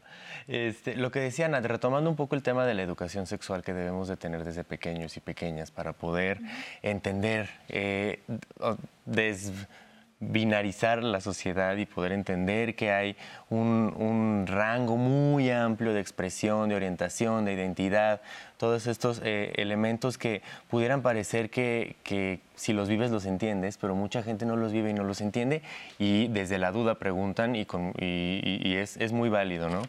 Mi pregunta puntual es, tomando el tema de la educación sexual, tomando el tema de eh, un ambiente de sororidad, tomando el tema de la valentía que se necesita para poder salir a las calles a pronunciarte como una mujer lesbiana, ¿dónde hay que enfocar los esfuerzos? En cambiar mentes de personas que tienen arraigada la idea eh, binaria, heteropatriarcal, misógina, opresora, o crear nuevas mentes en la educación con niñas, niños, para que reproduzcan nuevas prácticas? ¿En dónde se, dónde se ponen los esfuerzos? Yo creo que lo estamos haciendo en todas partes. Que es necesario, el cambio, el cambio cultural tiene que abarcar a toda la sociedad al mismo tiempo. Y yo pienso que justo con lo que estamos haciendo, nos estamos dirigiendo a la gente en general. Es muy importante la educación y yo creo que la educación sexual debiera ser desde el kinder hasta la universidad. Imagínate, es impresionante con lo que estaba diciendo Ninel hace rato, que vayas a un consultorio médico y que digas soy lesbiana y entonces el médico dice, ay, entonces ¿qué hago? Ya no sé, ¿no? Y eso les está pasando, efectivamente, porque cada vez somos más vocales, ¿no? Nos afirmamos más claramente y entonces la gente se enfrenta a grandes dificultades. Y, yo, yo creo que en ese sentido que la educación sexual pues debiera abarcar todo el sistema educativo y que, y que eso nos llevaría a romper precisamente con esa idea de que la sexualidad está en los genitales. Claro. Y que el, el objeto de la sexualidad es la reproducción. Es una cosa lo más absurdo. Claro. Si la mayor parte de las personas cuando estamos ejerciendo nuestra sexualidad, bueno, nosotras ni, ni pensamos en la, en la reproducción, pero la mayor parte de las personas heterosexuales están viendo cómo lo evitan, ¿no? Entonces, no están buscando la reproducción. Entonces, la sexualidad no tiene que ver con la reproducción, es un accidente, vamos a decir, de la, vida sexual, pero, este, pero realmente la sexualidad, yo decía, es algo que, con lo que vivimos cotidianamente en todos los espacios donde estamos.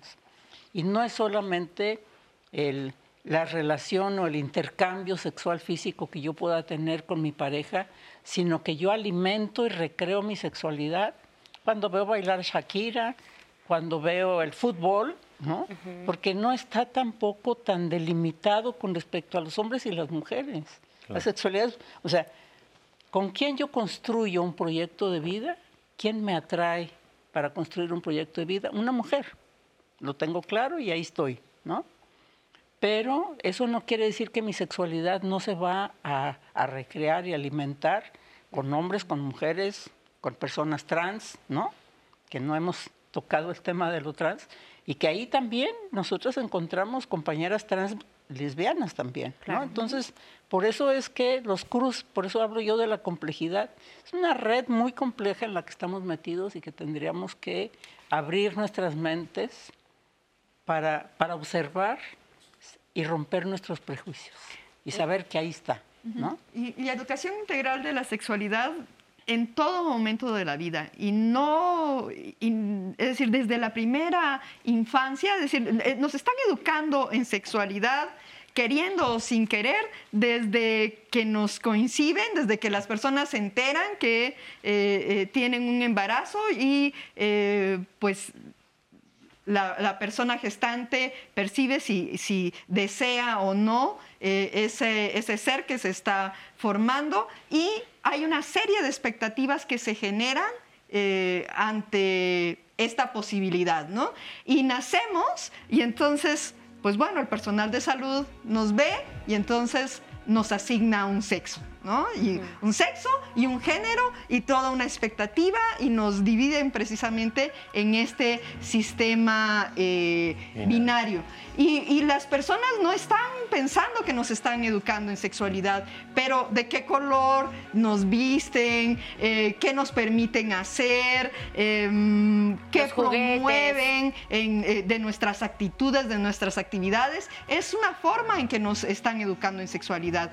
Y se busca que, con la educación integral de la sexualidad, se busca que esta educación, pues bueno, si sea con un currículum que esté pensada, que tenga objetivos y por supuesto que sea amplia, que abarque todas las esferas de la, vida y no solo la reproductividad o no solo la cuestión de las infecciones. Vamos a ir a una pausa y te retomamos. No se vayan, estamos en Diálogos en Confianza. Si oía la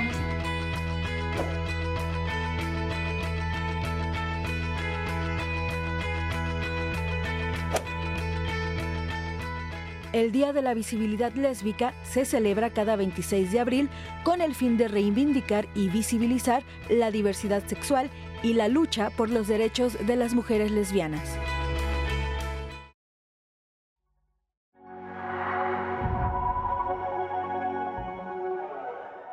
Ha habido como una falta de interés de conocer qué somos las mujeres. Hay como todo un mito alrededor de quiénes somos las mujeres yo creo que viene desde cuando se nos calificó como las brujas, las, estas quienes creaban las medicinas, o sea, como que hay todo un antecedente que, que de alguna manera se reconoce que somos poderosas, pero que se, que se teme a ese poder. ¿no? Y entonces incluso cuando se abre un espacio entre mujeres es súper temido, súper castigado, ¿no? Es como taller para mujeres y entonces como, bueno, pero ¿puedo llevar a mi novio? No, incluso lo interiorizamos, ¿no? Es como las mujeres heterosexuales suelen preguntar, ¿puedo llevar a mi novio? Es como, disfruta este espacio, ¿no? Como disfruta estar entre mujeres, ¿no? Eh, derribemos justo esto que hemos interiorizado de que no podemos estar con otras mujeres, ¿no? Definitivamente la educación eh, integral de, la sexualidad tiene que incluir necesariamente los afectos, los vínculos, cómo nos vinculamos con otras personas. Y tenemos vínculos para bien o para mal. Y hay muchos otros estudios donde se ha demostrado que em, cuando no hay aceptación en, eh, en las familias sobre la orientación sexual o la identidad de género, las personas tienen muchos más eh, riesgos em, eh, de eh, tener afectaciones a su salud mental o intentos de suicidio o em, mayores problemáticas. Claro, porque también creo que este sistema se encarga de hacernos pensar que lo que sentimos es una cosa aislada, ¿no? Como yo me siento triste, no encuentro, por ejemplo, otras lesbianas, ¿no? Entonces, yo estoy sola, ¿no? Y entonces vas pensando eso y de pronto, pues claro, llega la depresión, ¿no? Eh, tienes que ir al psiquiatra, etcétera, etcétera, etcétera, ¿no? Creo que eh, la violencia como en el entorno, pues claro que te afecta a ti. Hay una exigencia social para que te mantengas en un cuadrito cuando realmente la vida no es así. La violencia que se enfrenta en la familia, la falta de comprensión sobre quién soy y, que me respeten y que pueda yo libremente platicar y hablar con, otras personas es fundamental. Sí, sería, sería muy valioso que todas las personas pudiéramos expresar eh, si tenemos una relación con quién la tenemos y sentirnos eh, libres y seguras de poder hacerlo independientemente de eh, si es una persona no binaria o si es, se identifica como hombre o como mujer o, o como lo que sea. ¿no?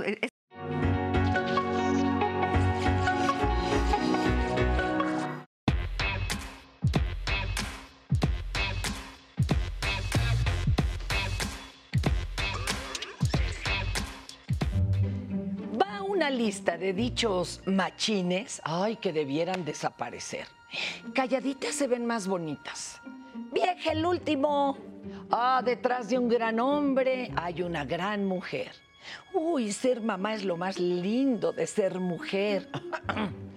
bueno, y uno que vamos a atender hoy de manera muy especial, juntas ni difuntas ¿Cómo creen?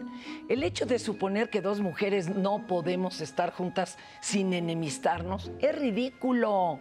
La historia documenta que en 1892 32 mil mujeres se manifestaron exigiendo su derecho al voto en Nueva Zelanda. Lo lograron, ¿sí? Ese país fue el primero en reconocer el voto femenino. El primer Día Internacional de la Mujer convocó a más de un millón de personas en Austria, Dinamarca, Alemania y Suiza. En Rusia, bueno, una gran manifestación de mujeres se expresó al grito de pan y paz. Solo cuatro días después, el zar abdicó y como estos, hay miles de ejemplos que prueban que las mujeres podemos estar juntas. Y claro que sí, podemos amarnos. No se me asuste, que amar no es malo. Además, existen muchos tipos de amor. Sí, desde el erótico hasta más allá. Las mujeres tenemos la capacidad de ser fraternas entre nosotras, solidarias, comprometidas. En la actualidad, gracias a la lucha que ha llevado a cabo la comunidad LGBTQ, han disminuido un poco los señalamientos a las personas del mismo sexo que se aman. Sin embargo, que dos mujeres lo hagan impone un reto doble, ya que la estructura social reproduce los roles de las parejas heterosexuales. El mundo ha cambiado. Según cifras oficiales, el 4.8% de las personas de 15 años o más se aceptan como gays, lesbianas o bisexuales. 4.6 millones de personas en nuestro país sienten atracción por personas de su mismo sexo. ¿A poco no estaría chulísimo que dejara el pueblo de odiarse unos contra otros o contra otras? Que dejáramos de pelearnos solo por ver que otros se aman que hiciéramos a un lado los discursos de resentimiento y empezáramos a hablar en el idioma del amor un amor sin una orientación sexual determinada, un amor universal. A ver, vamos a intentarlo. Al fin y al cabo, se aprende a amar amando. Para Diálogos en Confianza, Fernanda Tapia. Gracias, Afer, como siempre, gran información la que nos brinda. Y antes de la pausa, Nini, nos quedamos con esta idea que nos compartía sobre la educación integral que debe existir. Sí, eh, decía que es para todas las edades y no, no, debiera terminar en la universidad, porque las personas eh, tenemos sexualidad y la ejercemos, la vivimos a lo largo de toda nuestra vida. Y hay muchos mitos que van a seguir acompañándonos, como que la sexualidad em, está presente sobre todo en jóvenes, ¿no? Ahí pareciera que en la adolescencia aparece y en la juventud se expresa en plenitud, y, pero va dejando de, de fuera, por ejemplo, a las personas adultas mayores y se considera que ya no tienen sexualidad o qué va a poder hacer. Entonces la educación sexual eh, integral es para toda la vida. Y no solo a nivel escolarizado, sino en contextos no escolares, porque hay mucha población que no accede a, servicios escolarizados. Y mm, que hayamos aprendido algo no implica que no podamos aprender cosas distintas. Y que la vida nos vaya poniendo en situaciones donde otros aprendizajes son necesarios. Claro que sí. Gracias, Ninel. Y justamente estábamos platicando sobre la conversación que hay ahorita en las redes sociales. Vamos con lo que nos han dicho, Lalo. Muchas gracias, Minat. Pues sí, la verdad es que la conversación en redes sociales ha estado muy buena, ya que pues se han estado compartiendo diversas experiencias, diversas preguntas y bueno, tomando todo esto y, se los quiero compartir desde la completa duda, ¿no? Luego eh, eh, no, no, entendemos esta otra parte de personas que quieren entender, que quieren eh, adentrarse un poco más al tema y desde la duda preguntan erróneamente algunas cosas que probablemente las personas que ya saben del tema eh, podrían llegar a señalar. Entonces, bueno, les agradezco que sean transparentes y que puedan poner sus dudas así como, como las tienen, porque así son como se van a responder y así son como se van a quedar eh, los comentarios en este panel. Les leo tres comentarios muy rápido. Evita nos dice, por favor hablen de cómo el amor romántico permea en las relaciones lésbicas y hace que haya violencia entre mujeres, que sean celosas, posesivas y hace relaciones codependientes. Muchísimas gracias por tu comentario. El amor romántico Podríamos hacer una temporada completa acerca de eso, pero mil gracias y sí, vamos a comentarlo ahora. Neri nos dice, bravo, me encanta escuchar mujeres. Definitivo, la ignorancia empieza en casa. Mi marido y yo educamos a nuestro hijo desde el respeto a los seres humanos y a la vida. Orgullosa de mi trabajo como mamá. Espero que mis nietos, si algún día los tengo, les toque una vida sin tabúes absurdos. Me encantan sus programas, aprendo mucho. Muchísimas gracias, Neri, muchas felicidades por invertir en la educación de tu hijo en una, en una educación mucho más amplia e inclusiva. Y Daniel nos dice, no, que, no me queda muy claro esa sentencia que recién empleó la panelista cuando te conviertes en lesbiana, por eso mucha de la confusión en torno al tema. ¿Se convierte uno? Siempre he considerado que no escogí ser heterosexual. Nadie me preguntó que si lo quería hacer. No hay mérito alguno en ser heterosexual perdón, misóginos, les estoy derrumbando el título que cuelgan en la pared detrás de sus escritorios. ¿Se convierte uno en lesbiana? Pues mira, yo creo que si, si utilizamos el término convertirnos, creo que fue un error que, que, se pudo haber salido por ahí, porque esto no es una religión, no nos vamos a convertir, ¿no? Yo creo que, como señalé antes, o como quise señalar anteriormente, eh, una en, una determinada etapa de la vida, generalmente en la adolescencia, empezamos a identificar dónde está nuestra atracción principal. Pero como dije también, pues, y que también lo dijeron otras personas, eh, esta, esta decisión o esta atracción que yo siento puede cambiar a lo largo de la vida y puede cambiar por distintas circunstancias. Por eso yo, yo he insistido en la complejidad del ser humano, ¿no? Entonces, realmente no es que la orientación sexual es algo que todas las personas tenemos y que en cada una de las etapas de nuestra vida se va a dirigir en un determinado sentido. Y eso es lo que nos define nuestra identidad sexual. Pero igual yo podría decir mi identidad política, para que sea más fácil a lo mejor entender, nosotros podemos decir, hoy día ser de izquierda, ya la mayor parte de las personas no sabemos qué quiere decir, porque hay una gran variedad de definiciones de izquierda que ya no está claro, ¿no? Entonces así pasa también con la sexualidad y con el género. Va cambiando las definiciones, las, las interpretaciones de qué quiere decir cada cosa, y entonces pues a lo largo de nuestra vida vamos identificándonos mejor con una postura. Yo creo que hoy día probablemente incluso para mí, eh, eh, la definición del no binario me cuesta trabajo y, todavía discuto y, y, conversamos mucho alrededor de eso quienes estamos trabajando en este campo, ¿no? Porque realmente las políticas están avanzando más rápida que nuestra propia comprensión. Entonces ahí son elementos que, que, que tenemos pendientes todavía. Y sin embargo, Gloria, yo creo que una de las claves en estos temas y en todo, el conocimiento en la vida es tener la apertura, tener la apertura a aprender.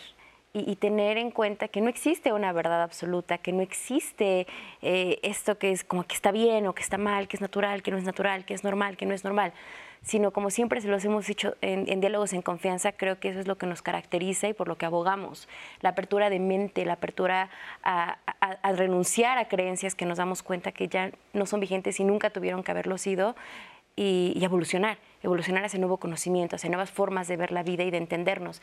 Y en aras de esto, creo que con el tema de hoy, para muchas personas que nos están viendo, para muchas mujeres, puede ser gracias por brindarme este espacio, gracias por brindarme esta información. Y después de este programa, ¿a dónde puedo ir? ¿Qué recomendaciones tienen para las mujeres que nos están viendo en este momento, que no encuentran redes de apoyo probablemente en su familia, que están pasando por un momento difícil y no saben a dónde acercarse? Pues yo primero les recomendaría, bueno, hay varias organizaciones y ya aquí ya vemos de varias, ¿no? Entonces, eh, yo pertenezco a una que se llama Centro Transdisciplinario de Estudios en Género, así es largo el nombre, pero nos pueden encontrar como CETREG. Nosotras abrimos talleres para mujeres en general y a veces para lesbianas en particular. De hecho, apenas vamos a comenzar el domingo uno de autodefensa feminista, que es justo esto, ¿no? Como cómo reapropiarte tu cuerpo. También hay una cafetería lésbica en la Roma que se llama Agora Café, que también se las recomiendo mucho. Es un espacio seguro para las lesbianas sobre todo. Y eh, yo creo que esto, ir tejiendo redes con otras colectivas feministas, te brinda ese apoyo y te brinda esta seguridad de pues, poder caminar por la calle, poder incluso decirte lesbiana, ¿no? poder decirlo a tu mamá, porque también es todo un tema, como ya hablamos de la familia, pero yo sobre todo como pues, esta colectiva donde pertenezco y esta cafetería que se encuentra en la Ciudad de México. Y, en este sentido, eh, retomemos este concepto, de la sororidad que ya veíamos una cápsula donde se nos explicaba y que es un término con el que convivimos más que antes. Creo que últimamente nos hemos apropiado más de este y la pregunta es, ¿cómo ejerzo la sororidad en mis prácticas cotidianas? Bien nos decía Corina, no es que te caigan bien todas las mujeres. Entonces, ¿qué sí es? Voy a contestar no desde lo que sí es, pero diría, no rivalizando. Eh, entendiendo que las personas somos diferentes y que em, eso no nos hace mejores ni peores y que podemos ser compañeras y entonces transitar en conjunto el camino sin eh, ponernos el pie, sabiendo que además muchas veces lo que hacemos es más bien tender la mano y eh, tomar la mano de otra persona para caminar eh, más seguras para seguir construyendo nuestra autonomía, nuestra posibilidad de ejercer y vivir plenamente nuestra sexualidad eh, desde un espacio de bienestar, de placer. Vivir libres y vivir sin miedo. Bueno, vamos a hacer una pausa porque queremos mostrarles todos los temas que Diálogos en Confianza tiene preparados para ustedes la próxima semana. Acompáñanos la próxima semana y no te pierdas los programas que tenemos para ti. Cepillarse los dientes, ir al dentista, las enfermedades bucodentales afectan a la población durante su vida causando dolor, molestias, deformaciones e incluso la muerte. Este lunes hablaremos por qué la salud bucal de los adultos es fundamental para tener una buena calidad de vida. Cuando los padres se separan o se divorcian, los hijos tienen derecho a recibir una pensión alimenticia. Sin embargo, es frecuente su incumplimiento y en muchos de los casos ponen en riesgo su supervivencia. En Diálogos en Confianza, conoce los derechos que amparan la pensión alimenticia a menores y lo que la ley prevé para quienes la incumplen. ¿Has experimentado la necesidad de querer controlarlo todo y a todos? ¿Que las cosas sean perfectas tal y como tú quieres? Reflexionemos en lo bueno que es dejar que la vida nos sorprenda y recordar que no está todo bajo tu control. Grandes cambios tecnológicos han llegado a las industrias y al mundo laboral, por lo que es importante la formación de profesionistas capacitados en diversas especialidades. En Diálogos en Confianza hablaremos sobre las industrias 4.0, qué tipo de tecnologías utilizan y los cambios que traen al ámbito educativo y laboral en nuestro país. Los traumas de la infancia pueden afectar las relaciones de pareja y más cuando se arrastran inseguridades y sombras de un pasado no resuelto. ¿Qué hacer si estás en una relación afectiva en la que se comportan más como niños que adultos? Síguenos a través de nuestras transmisiones en vivo por Twitter, Facebook y YouTube. Búscanos en Instagram o comunícate al 55 51 66 4000. Y recuerda que Diálogos en Confianza es un espacio para ti. Estos son los temas que tendremos la próxima semana en Diálogos en Confianza, así que vayan preparando sus comentarios, sus experiencias, mándenlas en las redes sociales porque aquí las vamos a compartir. Y bueno, ya estamos en la recta final de este programa y sigamos eh, brindando estas herramientas, brindando estos espacios que pueden ser seguros para las mujeres lesbianas, bisexuales, que, que necesitan un lugar donde poder encontrar este acompañamiento pues si eres una mujer lesbiana, bisexual, una persona eh, no binaria, una eh, mujer trans, lesbiana, y tienes o tienes dudas de si lo eres o no y qué hacer o a dónde acudir, te, invitamos a que nos escribas a consultorio sáfico eh, para poder agendar una reunión virtual para que podamos conversar acerca de eh, lo que estés necesitando. También tenemos en balance eh, círculos sáficos una vez al, mes. Te, eh, invitamos a, que vengas con nosotras. Em, realizamos un círculo sáfico eh, un mes de manera presencial y otro de manera virtual. Esta semana tuvimos círculo sáfico el miércoles pasado y en estos círculos tenemos un tema de conversación donde abordamos algunas de nuestras necesidades de eh, salud eh, sexual desde una perspectiva amplia. Y eres muy bienvenida y también te invitamos a seguirnos a través de nuestras redes sociales que eh, han aparecido a lo largo del programa, pero nos puedes buscar como balance joven y como sentir bonito en Instagram. Y em, también nos encuentras como Balance MX en Facebook. Muy bien, Gloria. Sí, muchas gracias. Bueno, yo creo que lo importante aquí sería que animáramos a la gente a seguir hablando sobre esto. Yo creo que el temor a hablar sobre sexualidad tiene que ver con esta idea de que hablar de sexualidad tiene que hablar tiene que ver con lo íntimo, con los genitales y no.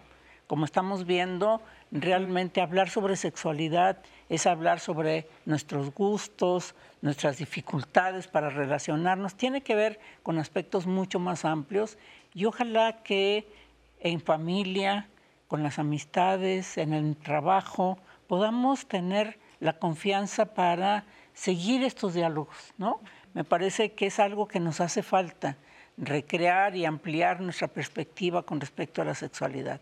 A nosotras, por supuesto, nos van a encontrar en la página de la Fundación Arcoiris, fundacionarcoiris.org.mx, y, y, pienso que pronto las actividades de Closet de Sor Juana van a, van a continuar. Hoy solamente están en, en las redes, pero también el proyecto de seguir fortaleciendo la actividad política de las lesbianas está presente en sus proyectos. Entonces les invito para que nos busquen en las redes, en nuestras páginas, que vamos a dar respuesta a sus inquietudes. Les quiero agradecer muchísimo a las tres por compartir sus conocimientos, por compartir su experiencia y sobre todo por brindar este espacio seguro, informado y profesional a mujeres que nos están viendo en este momento y a la población en general, a la comunidad de diálogos en confianza, a quienes siempre queremos brindarles herramientas para construir nuevos conocimientos, para renunciar a creencias. Y pues Lalo, muchas gracias por traernos la voz de la audiencia y vamos con las reflexiones finales. Nat, muchísimas gracias. Pues sí, muchísimas gracias por tener esta conversación en redes sociales. Creo que es importante, como, como han dicho nuestras panelistas, el poder seguir hablando sobre estos temas y creo que lo fundamental eh, es el poder tener estas... Eh, ganas, esa intención de desaprender eh, todo lo que nos han enseñado históricamente y que nos han impuesto ideologías opresoras. Entonces, pues estamos aquí en las redes sociales escuchándoles. También estamos en 11 más, la aplicación del 11, donde pueden ver todos sus contenidos. No duden en bajarla y en visitarnos en canal11.mx. También no se pierdan las transmisiones de toda la próxima semana de Diálogos en Confianza por Facebook, YouTube, Twitter y Instagram todas nuestras publicaciones y también estamos en Spotify, así es que síganos en todas las redes sociales y pueden ver los programas todas las veces que quieran. Muchas gracias por un viernes más de pareja en Diálogos en Confianza. No hay pretexto. Diálogos en Confianza está en todas las plataformas y como les decía Lalo, la próxima semana los esperamos porque vamos a tener un tema fundamental, traumas de la infancia en la pareja. Cómo como adultos responsables podemos transformar y resignificar todas las experiencias que tuvimos y que probablemente nos generan cierto tipo de patrones cuando estamos en relaciones de pareja. Va a estar buenísimo, así que no se lo pierdan. Que tengan un buen fin de semana y les invitamos a que sigan todas y cada una de las emisiones del 11, porque el 11 va contigo.